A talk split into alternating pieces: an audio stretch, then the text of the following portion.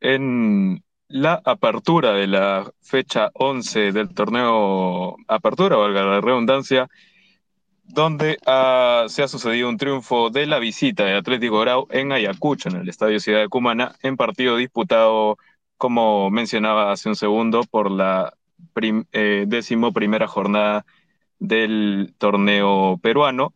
El elenco ayacuchano, eh, dirigido por Alejandro Aput, no pudo en calidad de local ante los dirigidos por Gustavo Álvarez, al elenco pirano de Atlético Grau, que se lleva una importante victoria de visitante eh, ante un equipo que, que, venía dejando buenas sensaciones este año, que incluso había cosechado buenos resultados en la Copa Sudamericana eh, y después de más de una semana de descanso no ha podido ante un recién ascendido como Atlético Grau.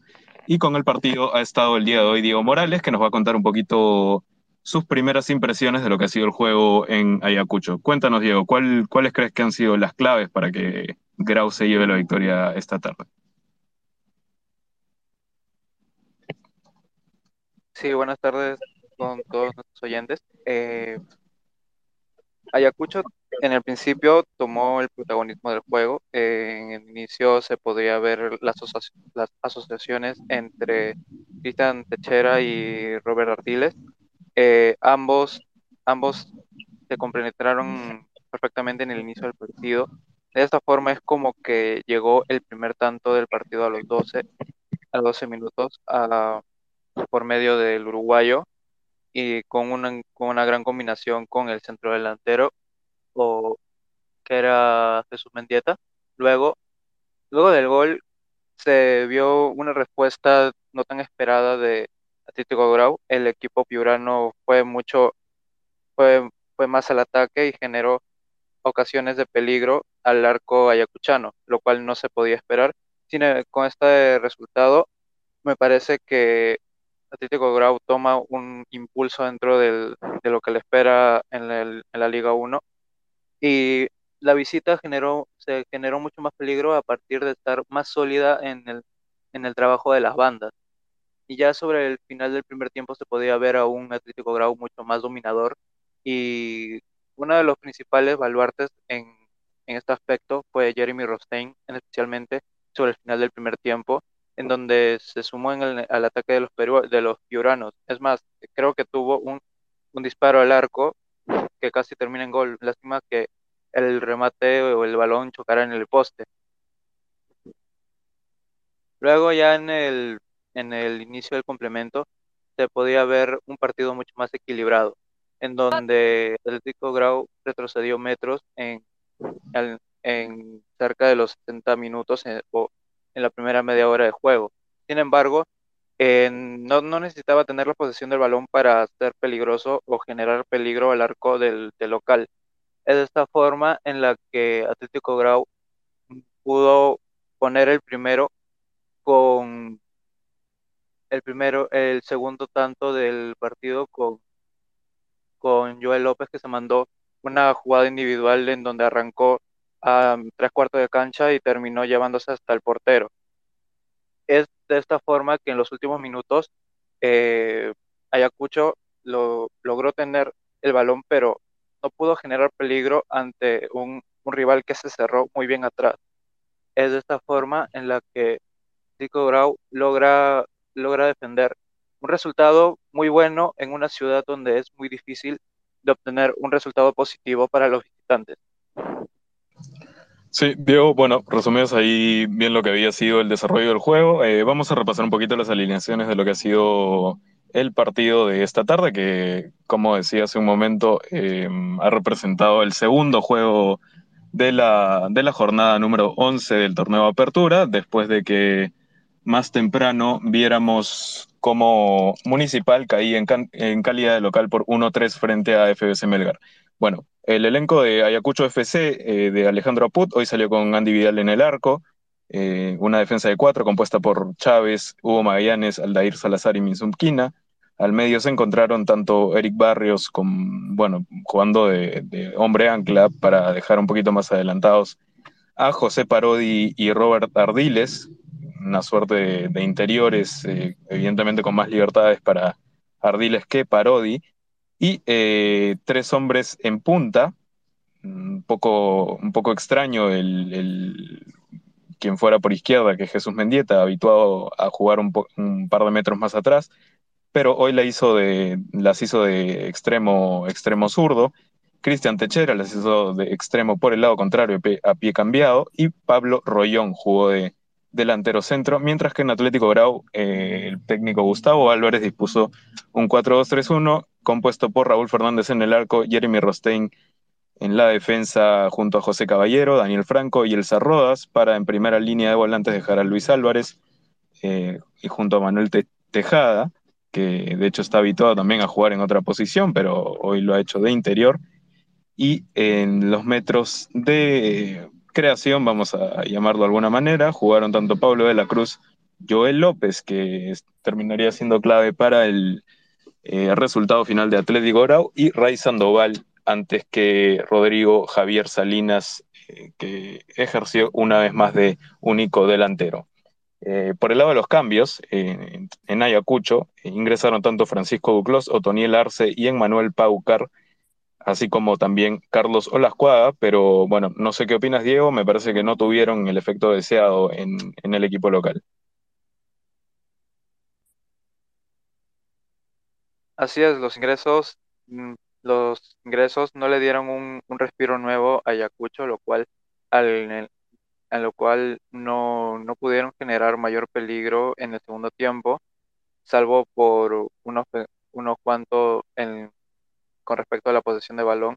Es más, este Manuel Paucar no terminó, no terminó siendo tal vez este, esa presencia eh, firme en el medio campo que tal vez le pudo haber presentado una mejor opción o tener mucha una mejor presencia en ataque. Eso lo mismo pasa con Otoniel Arce, que no tuvo tantas ocasiones y tampoco fue un referente que ocasionó peligro o fue un o generó peligro importante dentro del, del área de Atlético Grau que supo defender muy bien el, el empate y luego la victoria en los últimos 10 minutos. Y creo que algo de, profundidad le pudo haber dado Carlos Olajuaga, pero su trabajo tampoco fue tampoco fue tampoco pudo gener, generar que, que Atlético que Atlético Grau sucumbiera ante un equipo que se mostró un poco impreciso al momento de tener el balón a los pies.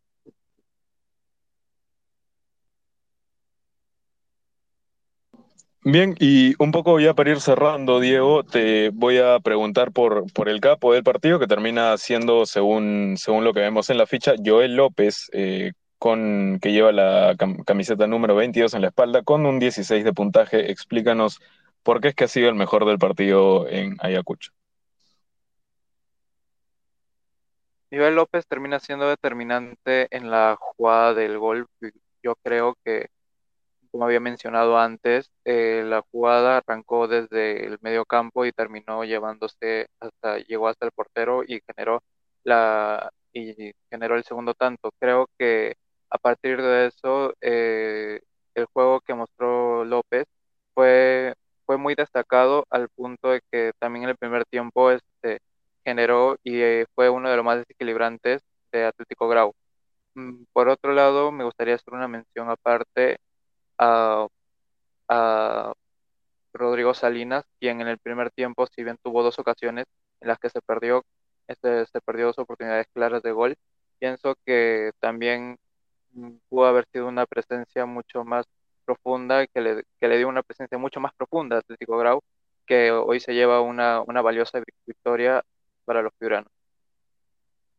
Bien, y simplemente para cerrar, eh, bueno, vamos a hablar un poquito de la cuarteta arbitral que estuvo comandada por Gilbert Villegas y asistida por Harlem Concha, Ananías Linga y Freddy Arone. Eh, en este caso veo que le has puesto 11 a la actuación arbitral que termina, bueno, dejando un saldo de 8 tarjetas amarillas, 4 para Ayacucho, 4 para Grau. En el caso de los locales para Aldair Salazar, Eric Barrios, Otoniel Arce y Francisco Duclos, mientras que del lado de la visita para Raúl Fernández, Daniel Franco, Elsa Rodas y Joel López. ¿Por qué 11, Diego? Eh, ¿Te parece que alguna decisión estuvo mal tomada eh, o a qué se debe ese tan bajo puntaje? Yo creo que el árbitro en las circunstancias finales del partido termina comprometiéndose demasiado con las amarillas y tal vez en un juego en donde se disputaba mucho en los últimos minutos, eh, no logró gen- no logró cuidar muy bien, eh, tal vez este, llevar un partido mucho más tranquilo en los últimos minutos y terminó tal vez con, convaneciendo o tal vez este, compensando algunas tarjetas amarillas. Y pienso que eh, al tener un descontrol en este tipo de, en este aspecto, creo que no pudo haber generado, eh, no pudo haber llevado un buen partido justo en los últimos minutos donde se jugaba mucho en el partido porque Ayacucho estaba tirado al ataque y Atlético Grau defendiendo como podía. Bien, entonces eso ha sido todo por hoy. Eh, repetimos, ha sido victoria de Atlético Grau, eh, Atlético Grau, perdón, en cancha de Ayacucho FC, que jugó en su estadio de siempre, en el Ciudad de Cumaná, por eh, la fecha 11 del torneo Apertura de la Liga 1 2022. Repetimos también los autores de los goles. Abrió el marcador Cristian Techera con un, remate de derecha al minuto 12. El propio Cristian Techera se nota un autogol antes de finalizar el primer tiempo eh, al minuto 45. Y es Joel López quien termina marcando la diferencia al minuto 79, cuando ya faltaba muy poco para eh, terminar el partido y bueno, hace el gol decisivo para Grau que se termina llevando tres puntos importantes de Ayacucho eh, con un marcador de 1-2. Esto ha sido todo por hoy. Gracias a quienes nos han escuchado. Eh, recordemos, eh, esto levanta un poco a Grau en la tabla, que deja, deja la zona baja más o menos de lado. Pero vamos a ver cómo le sigue yendo al equipo de Gustavo Álvarez. Gracias, Diego. Gracias a los amigos de Chalaca. Ya nos escucharemos en la próxima. Y no dejen de sintonizarnos porque más tarde se juega el Cienciano Cristal, eh, con el que Daniel Reati estará a cargo de la cobertura junto a Lucho Valenzuela y Roberto Castro más tarde en el Spaces correspondiente. Hasta luego, gracias.